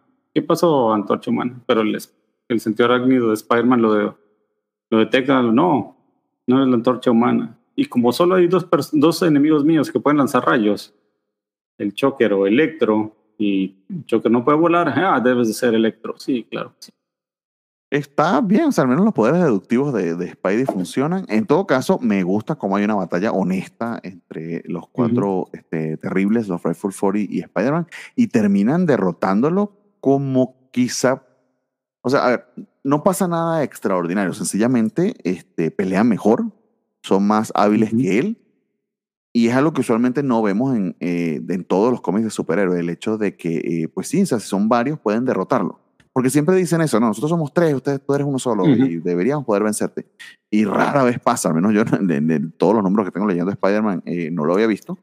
Pero aquí sí, finalmente. Sí, es que, por ejemplo, lo- los seis siniestros en su primer encuentro, ¿cuál fue su error? Atacaron por separado a Spider-Man. Así, por etapas. Sí. Y cuando los villanos se unen y tratan de, de detenerlo, ¿qué es lo que pasa? Sus egos chocan y se hacen bolas unos con otros, que es lo que Spider-Man siempre aprovecha. Pero aquí los cuatro horrendos se prepararon con tiempo, idearon un plan, decidieron quién iba a ser el líder, que es el Wizard, para la- el, el plan a cabo este, este, dejaron tantito sus egos abajo, como el, el de Electro, que, pues, que como que pin- pinta para ser el líder de ahí. Bueno, él cree que, Pero- pero Electro es más sí. imbécil. Sí, y, pero el plan lleva, se lleva a cabo hasta que descubren que le quieren quitar la máscara, pero el Trapster le, le pegó la, la máscara al, al traje. Oye, Trapster, idiota, lo pegaste. Pues tú querías que lo pegara, que le cayera la, la boca. Y pasan varias cosas aquí que son lógicas y que eh, eh, siempre, siempre me he preguntado por qué no pasaban. Primero que ajá, solamente con organización, este, un claro este, objetivo eh, y, y un organigrama bien hecho, básicamente hicieron su trabajo gerencial acá, eh, hicieron un, un taller, probablemente fueron a un parque y hicieron un montón de dinámicas a, la- a quienes contrataron Ujú. para hacerles esa asesoría. Este, los asesoraron muy bien. Eh, y el otro, o sea, cuando tienen sometido a Spider-Man, ¿por qué carajo no querrían averiguar cuál es su identidad secreta? Es como que lo Ujú. primero que quisiera ser un supervillano. Y la excusa, si está pendeja, porque obviamente pudieran hacerlo sin necesidad de eso, pero al menos lo. Al, eh, al menos lo reconocen, ¿no? O sea, eh, pues sí, yo Ujú. quisiera averiguar quién es Spider-Man este, y no logro hacerlo por esto por aquello, pero es algo- un, un impulso que sería, sería algo de esperar, ¿no? En todo caso, este, Ujú. queda en este cliffhanger este, el número 41 de, de espectáculo, este, capturado por los, este, cuatro, con los cuatro horrendos, este, nuestro querido Spidey, y nos vamos, la historia continúa en Fantastic Four, pero esta vez, so- de verdad que este, con mucho respecto eh, a- al dibujante eh, de- de- del número de espectáculo, que el señor este, Sec, pero el Mike trabajo que Sachs. hace aquí, Mike Sec, pero el trabajo que hace acá este, John Byrne está Ujú. está precioso, porque John Byrne además entintado por Joe Sinot, este, el mismo entintador que, que trabajaba con Kirby en esos números iniciales de, de, de Fantastic Four y que ha estado en esta serie desde sus inicios hasta este número 218 por más de, ¿qué sería en este momento? Eh, probablemente unos 14, 15 años. Con Sí. entintadores invitados, o sea, no ha sido ininterrumpido, más prácticamente ha estado en todos los números Joe Sinot. Es, es digamos, el elemento que le da continuidad. Y me disculpa que- que. Ahí voy, amigo. Hice Sí. una madre con mi micrófono, perdón. Sí, o sea, se, se siente esa musiquita. continuidad en lo, Adelante, adelante. Que se siente esa, esa continuidad en los cuatro fantásticos y este número es, es muy divertido, o sea, está coescrito con, por Bill Man- Mantlo. Este, sí, habría que re- revisar si es de la etapa donde John, John Byrne em- empieza a escribir los cuatro fantásticos, aparte de dibujarlos. Yo, espero, yo creo que sí, porque la mayor parte de su trabajo fue en los 80s y algo de los 70s. Y Este- recuerdo que era cerca del número 200 que empezaba la etapa de. John Byrne, que, ah, sea, cómo me ha costado aguantar para llegar hasta ese momento. De hecho, ya he interrumpido muchas veces porque está aburridísimo. Eh, todo esa- llegar, ¿eh? todo ese Sí. momento con Roy Thomas, eh, no recuerdo quién más tomó el título, después de que este, se fue, se terminó de ir este Stan Lee, y son, uy, básicamente 100 números que, uy, de verdad que No, no, son sí. nada bueno. Hay un momento Sí, que, va- en, que, en, que, en, que, en que toma George Pérez el título por un ratito, dibujándolo, y sí lo Ujú. hizo muy interesante, pero, pero sí hay momentos en que se pone aburridísimo. Pues me ha costado un montón para poder llegar a estos 200, los números cerca de los 200, que es donde se empieza la etapa de Byrne, que entiendo es muy, muy apreciada. Sí, es, es, es buenísima esa etapa. Ah, Es, o sea, es como la, la siguiente. Si bien Stan Lee y Jack Kirby ponen el precedente y te dicen de qué tratan los cuatro fantásticos, John Byrne toma eso y, y lo extrapola. Lo hace todavía más, más llamativo y mucho, mucho más interesante. Está, están tomando. Está tomando todo lo que dejaron ellos y, y tiene unos trabajos muy interesantes. Mm, Trae personajes secundarios medio olvidados, crea otros y está, está muy chido es lo que hace. Ah, pues muy bien. Ya con, te- tengo, que, tengo que continuarlo, amigos, hasta llegar allí, pero aquí tenemos una probadita con esta. Con este número, honestamente sí me gustó, me gustó muchísimo el, este, el, el arte, sí hay una, una calidad muy propia de John Byrne que, que ciertamente eh, destaca y eh, en comparación con, con lo que vimos que hizo este, el señor Mike Seck, eh, desafortunadamente se ve mucho mejor, al menos el estilo me gusta a mí un montón más. Eh, y así como engañaron a Spider-Man los este, cuatro terribles haciéndose pasar por la antorcha humana, pues hacen básicamente lo mismo y está muy gracioso que es con tecnología de The Wizard, como Ujú. logran imitar los poderes de Spidey. Y hay muchos elementos de suerte acá, de la manera en que logran someter a, a- a- o van sometiendo poco a poco a los Fantastic Four. Pero es una suerte de esta Sí. que cuadra con la historia eh, en un sentido, digamos, no necesariamente eh, lógico, no me malentiendan, pero sí al menos divertido, porque quieres ver hasta dónde pueden llegar. Eh, Y al, al querido Trapster, pues le va bastante bien, cosa que coincide con lo mal que usualmente le van a, los a los cuatro terribles en estos planes. Sí. Eh, y que a mí se me hizo bien divertido, porque empieza precisamente con Johnny Storm y es el que más fácil engañan, porque bueno, porque Johnny. Sí, pues es que, es que el, el plan está realmente está, está bien hecho, ¿eh? O sea, el Wizard supuestamente es una de las mentes criminales que hay. No es tan listo como Reed Richards, pero sí es una persona inteligente, más inteligente que el promedio, de ahí su, su equipo antigravitacional. Pero sí, la parte como disfrazan al Trapster de, de Spider-Man con sus con sus chupones en, en brazos y, y piernas que nadie nota para simular que está escalando las cosas. Exactamente. Lo que sí es que pues el mono está bastante atlético para parecer que es Spider-Man, ¿verdad? Con cierta agilidad. Engaña a Johnny Storm, se le mete al cuarto, que es algo normal que hace Spider-Man. Exactamente, de medianoche. Sí. Va y le toca la ventana, lo tira y el Johnny Storm, ¿qué pasa, Spider-Man? Ah, Ponte, nada, tu venía a posi- ponte, tu posición de costumbre, se pone en cuatro patas. Ponte normal. Ah, no, así no. Y en eso que se va a poner el traje, pues aprovecha para golpearlo por la espalda y lo noquea. Exactamente. Lo vamos con, con la mole, con The Thing, que está entrenando. E- Eso que, que tiene John Byrne es que siempre que vas a encontrar a la mole en el edificio de los Cuatro Fantásticos, siempre va a estar levantando cosas pesadas. pues tiene que entrenar esos músculos de piedra que tiene, amigo. No, no, no se volvió de fin este, sin, sin, Pues sin, es- sin- sin sí. darle al gimnasio, ¿no? Pero a medianoche, o sea, que no tiene nada mejor que hacer. Ni medianoche, como las 2 de la mañana, porque además habían despertado a Johnny. Pues sí, Ujú. aparentemente no tiene más nada que hacer, o, o es miembro de la covacha, que le encanta dormir en la mañana y no en la madrugada.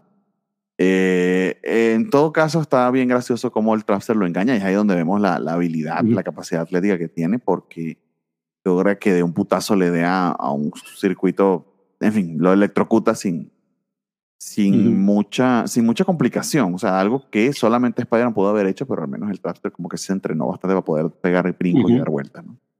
Sí, y aparte que este apagó el sistema de seguridad. O sea, no le pegó a cualquier cosa, ¿verdad? le pegó al sistema de seguridad y así se pueden infiltrar los demás. Ese es el tipo de Y- suerte que les comentaba. Es la, la suerte que necesitaban los for Four que los acompañara para poder hacer este tipo de planes. Pero está bien, o sea, Sí. me gustó también como engañan a Sue, este, el hecho de que Sue sale en su camisón toda sexy, pero se le olvida que, este, aunque se vuelve invisible, el camisón no tiene esas partículas que sí tiene las de Giant Man. Entonces logran este, capturarla porque pueden aún verla. Eh. Pero, por- o sea, es- estamos hablando que es una altas horas de la noche Ajá. y el, el comentario de su, o sea, ¿sí, ¿dónde, ¿dónde está Reed que tiene que cumplir con sus, con sus obligaciones de esposo? Guiño, guiño. Exactamente, guiño, guiño. Como a las 3 de la mañana sale en camisón para ir a buscarlo, justo, justo Ujú. en ese momento en el laboratorio, donde sí se encontraba Reed, en vez de estar levantando pesas, andaba trabajando. L- Ujú. Batallan un tantito más con Reed Richard, pero también logran someterlo, eh, eh, sobre todo cuando lo pegan a un circuito, o mejor dicho, a uno de estos este, paneles muy, muy, muy de Kirby, que eh, obviamente están Ujú. eh, ahí en el Baxter Building, en el laboratorio de, de, de Reed Richard. Eh, y entre la conducción de la pasta de, de, de Trapster y, y los poderes de Electro, pues lo tienen allí este, sometido. Ujú. Pero, ¿dónde empieza a fallar los planes de ellos? Por supuesto, es algo muy pendejo, pero que habían dejado solo a Spider-Man y que logró zafarse de las ataduras que lo, que lo contenían. Sí, lo dejaron solo en, la nave, en la nave del, del Wizard, se libera y es donde empieza, llega ahí a ayudar a los cuatro fantásticos. Libe- este, gracias a eso Reed se puede liberar y empiezan el, la contraofensiva. Justo, justo ahí Richard tenía una super aspiradora que aprovecha que el Sandman se convierte en arena y lo aspira, como así Recordemos que sí venció Spider-Man al Sandman la primera vez que se enfrentaron. Así como el agua es el super enemigo de la antorcha humana, pues las aspiradoras eh, lo es de, de, de, de Sandman. Y bueno, de ahí todo, todo se va de picado, como era de esperarse. eh, pero, de nuevo, al menos la manera en que lo este, framea John Byrne y el arte que hicieron que soportara quizá una, eh, las conclusiones un poco más apresuradas de, de otros números que hemos visto en las series eh, regulares, ah, pero esta sigue teniendo esas mismas características. Bastante autocontenida la historia, de hecho Spidey se da cuenta que había dejado a la pobre Debra hablando sola en el crucero y eso lo hace sentir Sí. muy mal. Es que eso, eso a mí me parece muy triste porque la Debra por fin se abre a él y le explica por qué es así retraída. Y dice, abrázame, Peter. Y en eso Peter se va porque ve la señal de Johnny Storm. Y la Debra, ¿eh? Peter. Se quedó con los, con los labios extendidos esperando su besito. No, ni Todo- eso. O sea, quería un abrazo, un, un simple Bueno, abrazo, de- pobrecito. de del abrazo ya sabes a dónde vas, amigo. En todo caso, vamos al- a, a un mini arco con nuestra querida Felicia Black Cat entre el número Ujú. 204 y 205, eh, escrito por Mark Wolfman y, y dibujado por el, el señor, este, se me olvidó el nombre de, de Pollard, creo que es el mismo Kid Pollard. Kit. Kid Ujú. Pollard, este, que es esta historia donde Peter mm, o vuelve a introducir a la, a, la, a la gata negra en el sentido de que nos dicen que, bueno, que no estaba muerta, sino de parranda, eh, y que es ella robando un montón de artículos relacionados con el romance, con el amor, para Ujú. revelarnos al final, eh, bueno, lo que nos revelarán y lo comentaremos en ese momento para no, para no dar spoilers tan temprano, pero que a mí se me desinfló tanto. O, o no sé si es que soy muy cínico, porque puede ser que sí tenga cierto aspecto eh, romántico, neurótico, esa revelación del final. Pero de que se te hicieron estos dos números, eh, la vuelta de Felicia y la importancia que le dan como personaje a la gatúbula de Spider-Man. Es que sinceramente, bueno, a mí no me sorprende porque esa es, esa es la, la Felicia que yo conozco, o sea, es algo enfermizo enfermiza su relación con Spider-Man desde el inicio. O sea, como ya lo comenté, no es de todos desconocido. Bueno, sepa ti, sí. Felicia Hardy, como la gata negra, se enamora de Spider-Man. Se enamora del personaje, de la máscara.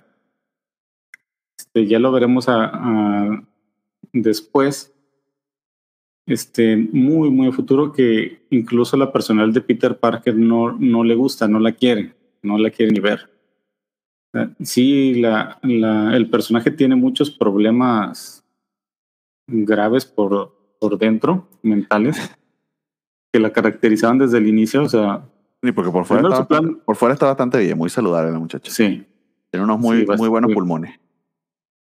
Pero por dentro, mentalmente, porque sí, su plan era rescatar a su papá para que su mamá lo viera por última vez antes de que se muriera. Y, Y, y que esa historia, pero- y, esa historia funciona muy bien, inclusive sin saber nada de ella más adelante. El hecho de que, ah, murió o no murió.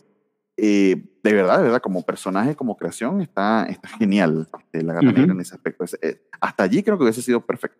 Pero por supuesto, si fue un personaje muy popular, sumamente atractivo, pues obvio que le iban a traer de vuelta. Sí, y esto de que, como dices, empieza a robar cosas relacionadas con el romance, Spider-Man trata de detenerla, le sigue el pie, pero por X o Y, siempre la gata se, se escapa. Este, ella no es mutante, no tiene superpoderes, es una humana atléticamente entrenada al tope. Este, se creía que tenía un cierto poder de, de mala suerte, pero ese solo es fortuito, por así decirlo. No es De- algo que ella genere.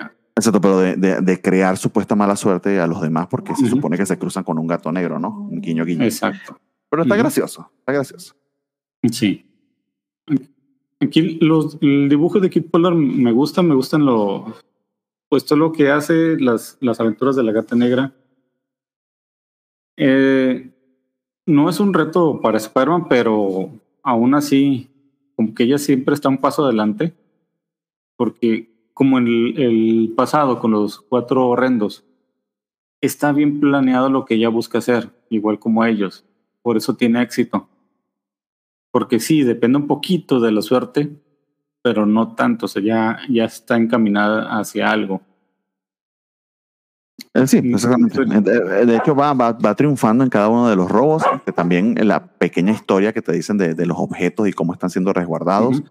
está interesante. De hecho, hay una estatua, de nuevo, eh, aquí donde se ve que el Comic Code Authority ya pasó a ser nada más que este, una, buro- una cuestión burocrática sin, sin mucho sentido ni mucho este, influencia, porque de verdad que está, la, la, la estatua la primera que ella roba está muy, muy sugestiva. Eh, es una pareja Ujú. eh, pra- completamente desnuda dándose un apasionado beso.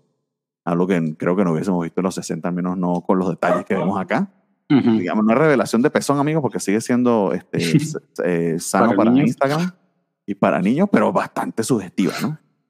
Eh, Sí. En comparación con las otras cosas que hemos visto.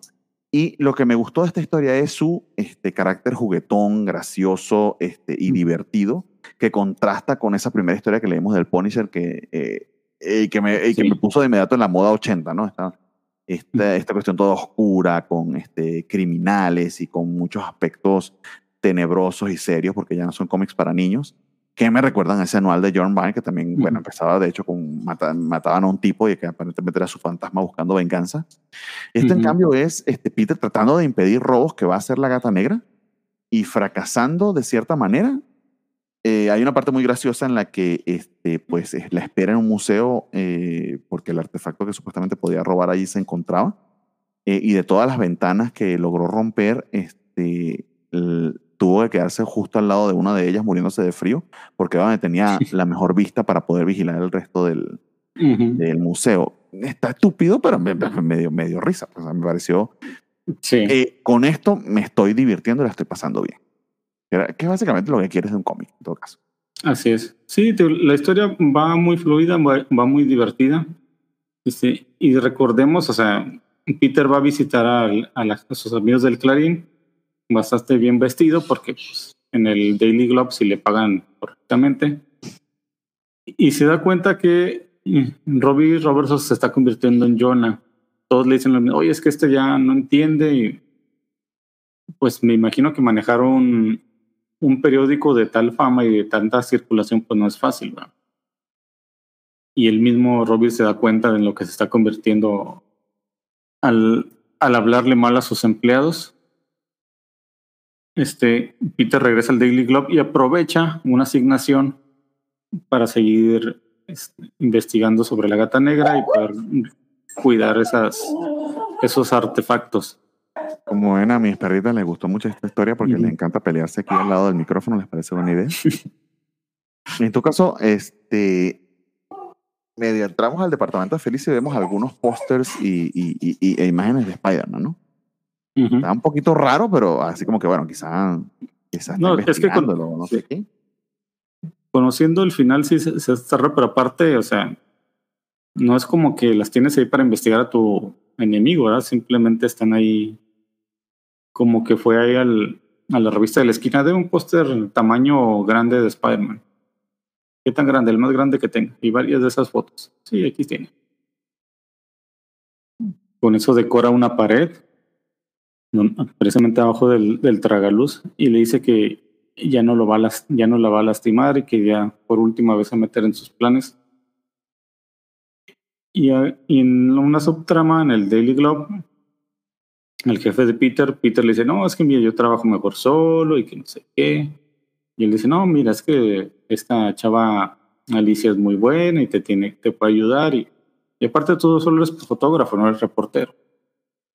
Y trata de cambiar. Y en la escuela de Peter, o sea, algo raro porque generalmente en Amazing, como dices, no vemos mucho de, de su vida escolar. Flash y Shashana le, presentan a, una joven, se llama Down, Down Stars, para que salga con ella y ella está muy interesada en Peter. Dice, no. Ah, se me olvidó, pues esta es la cuarta Protowen. Eh, también muy rubia, pero esta vez de pelo corto, pero muy, muy este, em, obvia en sus eh, intenciones para con Peter, ¿no? Pues esta no, esta no sería una Protowen porque tiene una, al final del número vemos qué pasó, y aparte, el Peter le dice, es que, ah, como eres estudiante y te voy a dar clases, sí, ah, entonces no puedo salir contigo porque eso no sería ético. Oh, eso lo hace más divertido, profesor. Y por supuesto lo convence. En todo caso, yo digo Protobuen porque es la cuarta este, eh, rubia que, que obviamente tiene un interés romántico sobre él. Digamos que, eh, que mis requisitos para que sea una Protobuen no son muy altos. Todo caso, siguen, peleándose, siguen peleándose la, la, la, gata y Peter, él tratando de detenerla y fracasando estrepitosamente. Eh, y en todo caso, eh, imagino que esto va, va, a pagar más adelante. Tenemos a un pobre Jonah que finalmente se, se despierta como cinco o seis números después del tropezón que tuvo en el callejón. Sí, ¿cuántos días han pasado? Como cinco días. cinco días tirado y nadie se había dado cuenta. Exactamente, a Jonah nadie lo quiere. En todo caso, un tipo con unos lentes este, eh, bastante desquiciado, desquiciados este, lo, lo rescata o, o, lo llama o llama su atención. Sí, es nuestro, Jonas Harrow. nuestro científico loco favorito. O sea, ¿Cuál es mi científico loco favorito de tantos? Eh, es, el que, es el que hizo al Willow Wisp es el Ah, que. el que, el recupera Villamas también, el, el, el, el, el al Hammerhead, ¿no? Kangaroo. Al El Hammerhead. Ah, Sí, y es el que. El que le pone el cristal en la frente al cangarú para que se robara no sé qué. Ah, wow, qué bien, amigo, que ese, ese conocimiento enciclopédico nos va a ser muy útiles porque yo no me acordaba de él. Eh, qué raro que no se hubiese relacionado con Jonah antes. Este, estaba bastante natural que se, que se relacionen el uno con el otro. En todo caso, este, seguimos eh, persiguiendo a nuestra querida este, gata, que esta vez el- eh, la manera en que se roba este diamante está bastante pendeja porque lo hace frente a todo el mundo, no, no este, cubierta por la noche ni, ni, ni, ni, ni, ni hurtando, sino li- literalmente asaltando. Eh, y la vemos admirando al menos esas dos joyas que lleva hasta ahora Ujú. este, en su departamento y, y esperando por Peter. Pero lo hace bien. hace sí, bastante bien. Lo hace bien a la vista de todos, rápido, sencillo, sin dolor, no lastima a nadie. Todo caso tenemos al señor este, Michelini, David Michelini como este, eh, invitado especial. Eh, Kit Potter sigue escribiendo. Y es continuación de esto, de, perdón, dibujando. Es Ujú. continuación de toda esta historia, nada del otro mundo. En todo caso, este, la estudiante esta sí convence a Peter de que este, guiño guiño pueden este, salir Ujú. a pesar de que sea antiético y básicamente lo que hace es que le clava un besote, más que suficiente para que Peter quede este, eh, entusiasmado o emocionado. Eh, Betty Brant hizo lo mismo. Betty Brant hizo lo mismo, exactamente. Ah, No, no, no, no es- demasiado complicado.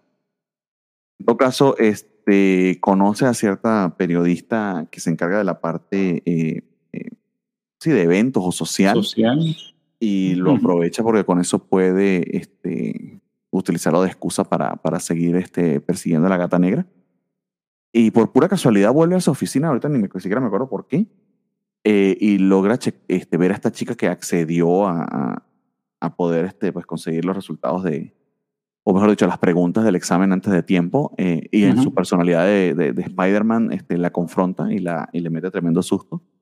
Y Peter pues esté muy eh, ensimismado porque alguien estaba utilizándolo por su posición de, de TA y no porque estuviesen realmente atraídos por él.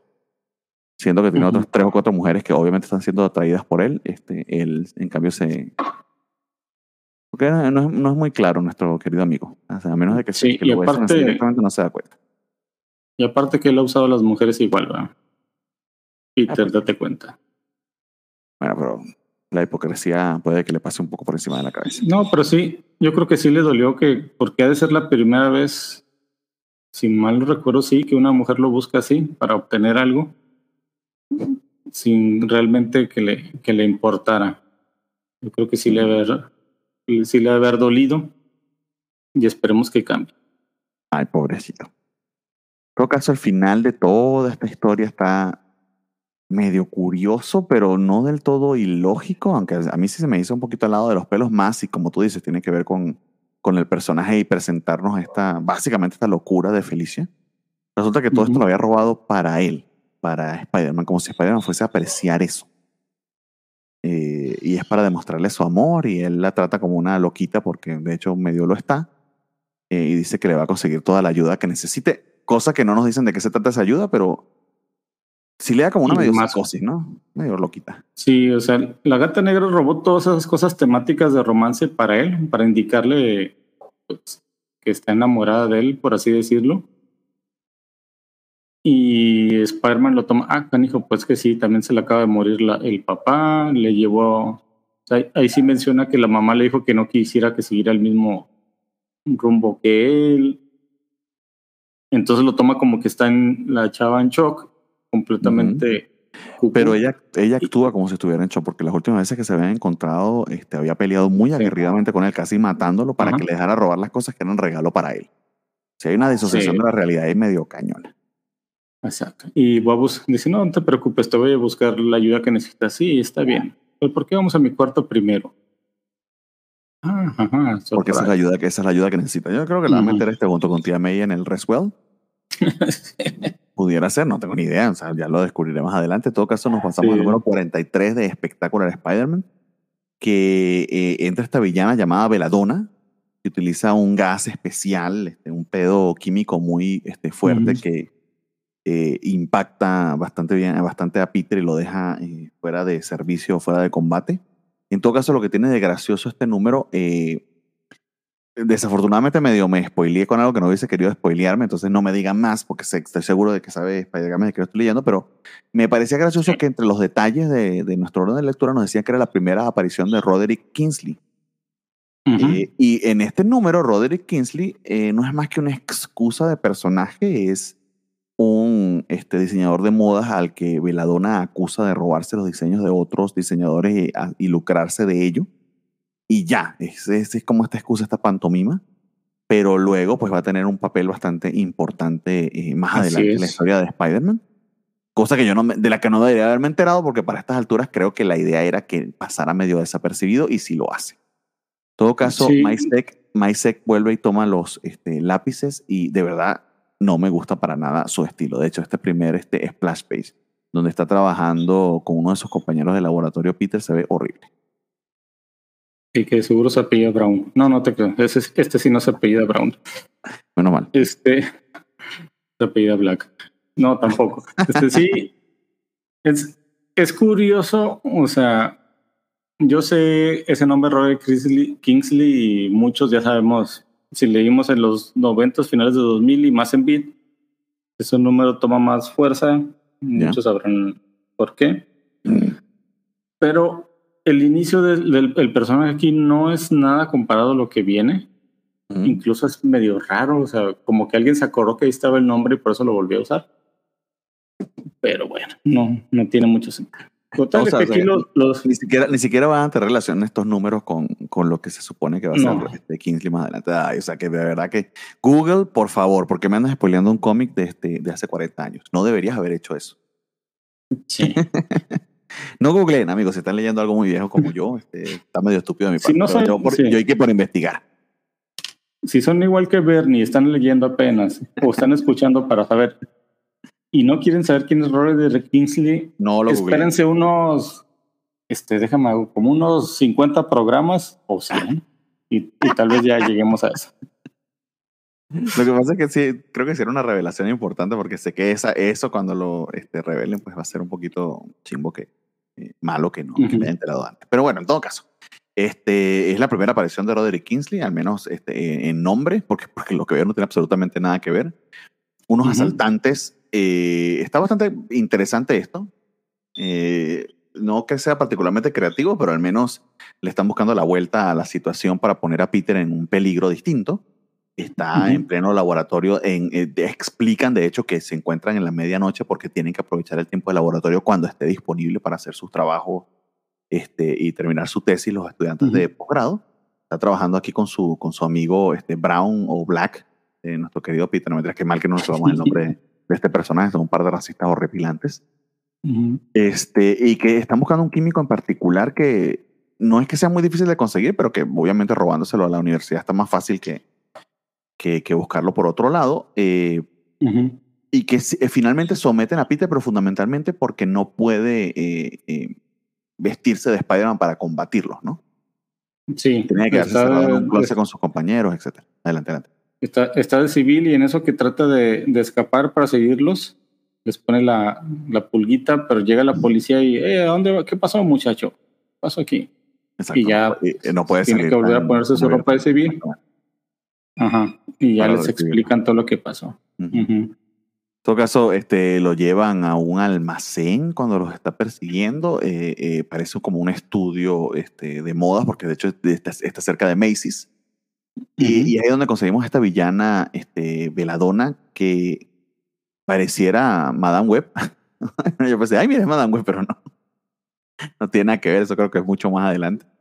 Porque eh, Ujú. esta, esta, esta tipa muy, muy alta, muy bien vestida, con este, un, un sobre todo eh, púrpura muy elegante, este, pero que lleva este sombrerote gigantesco, eh, un, un portacigarros Un y oculta, o- o- exacto, oculta su rostro, la mitad de su rostro con un velo que parece una telaraña.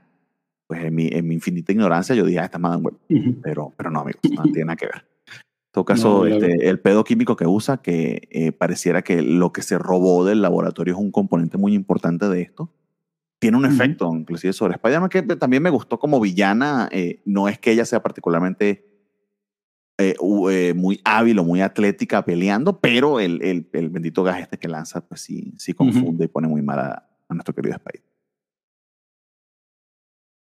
Sí. Y pues, lo, lo curioso es que pues los, los dejan ahí a su suerte, ¿verdad? no tienen armas y todo, pero pues no son asesinos a sangre fría. No. Simplemente quieren darle una lección.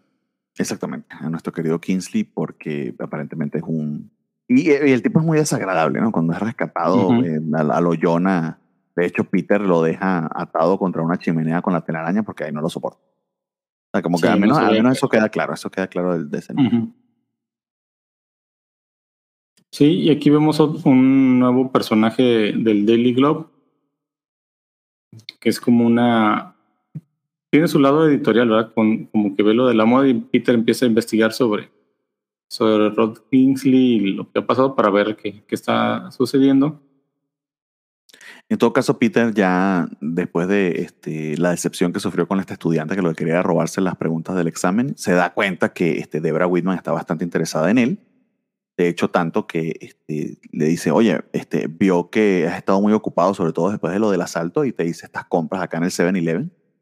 Amigo, si, si te, si te hizo las compras que después de que la dejaste abandonada, que te pidió un abrazo, este, creo que es bastante obvio que la chica está interesada en ti. Peter responde este, agradeciéndole con un beso, como dejándole saber, mira, te, eh, salgamos a cenar para yo este, pagarte por todo esto. Y, y bueno, qué bien, o sea, chido. O sea, de- al, al menos es una chica buena, este, con buenas intenciones, que está efectivamente atraída por ti, que se parece a tu exnovia muerta. Entonces, Y sí, va bien, Peter. Se, va de, de buen ver la, la Debra también va a tener sus problemas. Ay, pobre Debra, güey, pobrecita. Este, Me gusta, ah, por cierto, bueno. me, me- me gusta que Peter se hace su mascarita para el COVID este, con telaraña, porque mm, de hecho eso le, le ha funcionado con este, otros eh, eh, villanos gaseosos que utilizan este, pues, pues, eh, aromas para, para confundirlo. Creo que Misterio fue uno de ellos en algún momento y le funcionó la mascarilla. Pero aquí Sí, no. le funciona- eso, eso también le me gustó. le funcionó con los moraditos. Los primeros moraditos del, del Doctor Octopus le aventaban también gas. Ujú. La primera vez no iba preparado, la segunda sí ya se les puso la mascarita. Y con eso bastó. Me imagino, sí, me imagino que este gas era un poquito más con otro tipo de densidad y por eso no sirvió. Este, y pues la, ¿cómo llegó Peter ahí? Pues la, la editora con la que habló, pues le consiguió un pase de prensa para que fuera ahí como fotógrafo, Al desfile de moda. el desfile de modas. Ajá. Y ahí es donde es- este, logra frustrar los planes de la Belladonna para vengarse del, del ladrón de modas. Pero que no es matarlo, ¿no? O sea, al era como que exponerlo o algo así. O sea, al final como que, Peter, ¿para qué te metiste en eso? ¿Para qué te metiste en eso? Sí. Él, sobre todo descubriendo que el tipo sí era una porquería y eh, sí es criminal lo que están haciendo porque al final están acosando a alguien y atacándolo, pero ah, Peter, has, has dejado pasar cosas peores, como el borrachito que dejaste muriéndose en la esquina porque te querías dar de Punisher. Sí. En todo caso, con eso termina el número, aquí- nada del otro mundo. No descubrimos quién es Veladona, no hay venganza contra Kingsley. O sea, efectivamente no pasa nada. Eh, y Peter Ujú. solamente sirve para frustrar unos planes que al final eran verdaderamente criminales. Bueno, ahora que lo pienso así, porque deja un poco de modelos de, este, eh, eh, Ujú. desmayadas, así que digamos que es por eso que se intervino Peter. Estoy siendo muy injusto con él. Sí, lo bueno es que al menos abrió la ventana para que saliera el gas y todos los que estaban ahí muriéndose no se. Exactamente. Ujú. En todo caso, amigos, este, con eso concluimos este, el programa de hoy. Eh, un, un grupo de números eh, variopinto con resultados altos y a veces muy bajos. Creo que la historia que más me gustó fue la, precisamente la de la gata negra, el número, los números 204 y 205, y también este, eh, el 42 del espectacular con el 218 de Frightful Four, sobre todo ese número dibujado por John Byrne del Fantastic, de Fantastic Four me gustó bastante. Ujú. Los otros sí, mm, honestamente, pudiese, pudiese haber vivido sin ellos. Sobre todo lo de Punisher y Giant Man y lo de Dazzler. Ah, Sí, No era sí los necesario. Es- no fue tan raro. Y lo de Punisher que, que haya durado tanto, bueno, dos números para, Pero se sintieron como 10. para hablarnos que sí, para hablarnos que las drogas ah, son malas y más si, si se las vendes a niños. Exactamente. Muy tristes esos números. En todo caso, eh, en el próximo programa, este, amigos, sí va a ser un poquito más largo. Nos toca, este, si estoy contando aquí bien, que esto no me está contando del todo, son 10 números. Leeríamos el Amazing Spider-Man del 206 al 209, espectacular del 44 al 48, se da una idea, y tenemos este, al menos un anual, el anual eh, número 14 de Amazing Spider-Man, que según dice acá en, este, en, los créditos del, del orden de lectura, lo va a dibujar eh, nada más y nada menos que Frank Miller, otra vez dibujando Spider-Man, entonces quizá por eso valga la pena. Y, y lo escribe, al parecer, bueno, ese O'Neill solo puede ser Dennis O'Neill. Exactamente. Ah, De hecho, ahí tenemos varios, tres números descritos por, no, cuatro, por Dennis O'Neill. Sí, Eso señor. es algo muy bueno. No sé si es que Un gran, toma, gran to- toma por los. Exactamente, no sé, eh, sí, sí, de hecho, eh, básicamente, el que, eh, según tengo entendido, es corresponsable por el Batman moderno. Sí.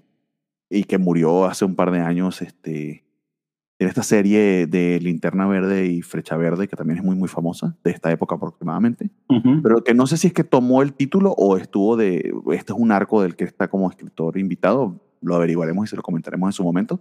Pero básicamente el Amazing Spider-Man del 207 al 209 y el anual este, 14, que imagino que continúa la historia, pues están escritos por él y dibujados por varios artistas invitados. Entonces, eso va a estar interesante.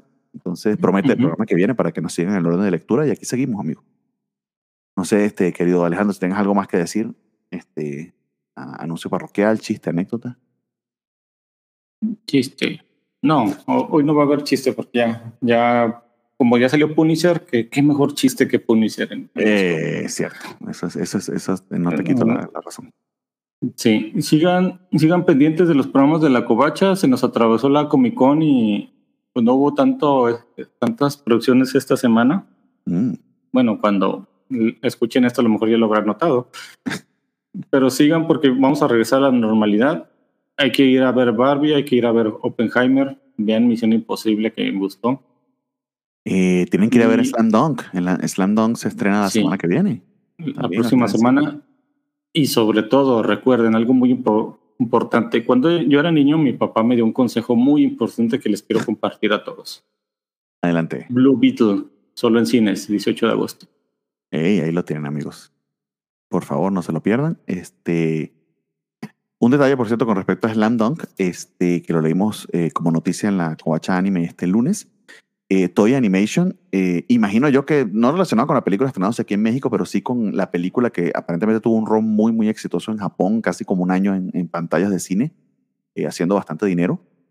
Eh, va, a, va lanzar la serie de los 90 de Slam Dunk por completo en YouTube, gratis en, en, en, HD para que cualquiera pueda ir a verla. Eh, y los primeros 10 episodios ya están disponibles en su canal de, de YouTube. Entonces, si no han visto Slam Dunk, como es mi caso, este, es una bonita oportunidad para hacerlo de manera este, legal, pero gratuita. Toy Animation está Sí. regalándonos eso. De hecho, en español latino lo pueden ver en la aplicación de Tubi.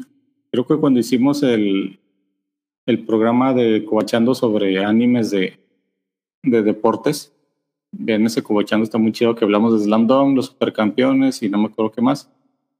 Mencionamos que en la aplicación de Tubi, que es gratuita, pero con comerciales, está todo Slam Dunk en español latino.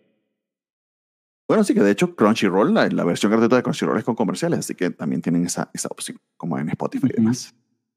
Bueno, amigos, entonces con esos consejitos este, para ver más dibujitos animados los dejamos. Seguimos acá leyendo Spider-Man, eh, seguimos ya metidos en los 80, vamos a leer este eh, dibujado. De hecho, hay un número de este, escrito por Dennis O'Leary y dibujado por Romita Jr. Y también escrito por Dennis O'Leary y dibujado por Frank Miller, entonces va a estar bien emocionante el próximo Ujú. programa. Eh, aquí seguimos grabando los domingos a las 7 de la mañana y si a mí me da tiempo, que espero que sí, creo que sí, este, voy a pedir unos taquitos de barbacoa ahorita para ponerme a editar. Eh, los libero el mismo, el mismo día. Entonces, aquí seguimos, aquí continuamos. Este, la idea es avanzar lo más que podamos. Ojalá, ojalá que lleguemos a, a, a Secret Wars este año. Esa es la meta. Esa es la meta. Sí, señor. Cuídense mucho entonces este, y nos vemos. Un abrazote. Hasta luego. Bye. Bye.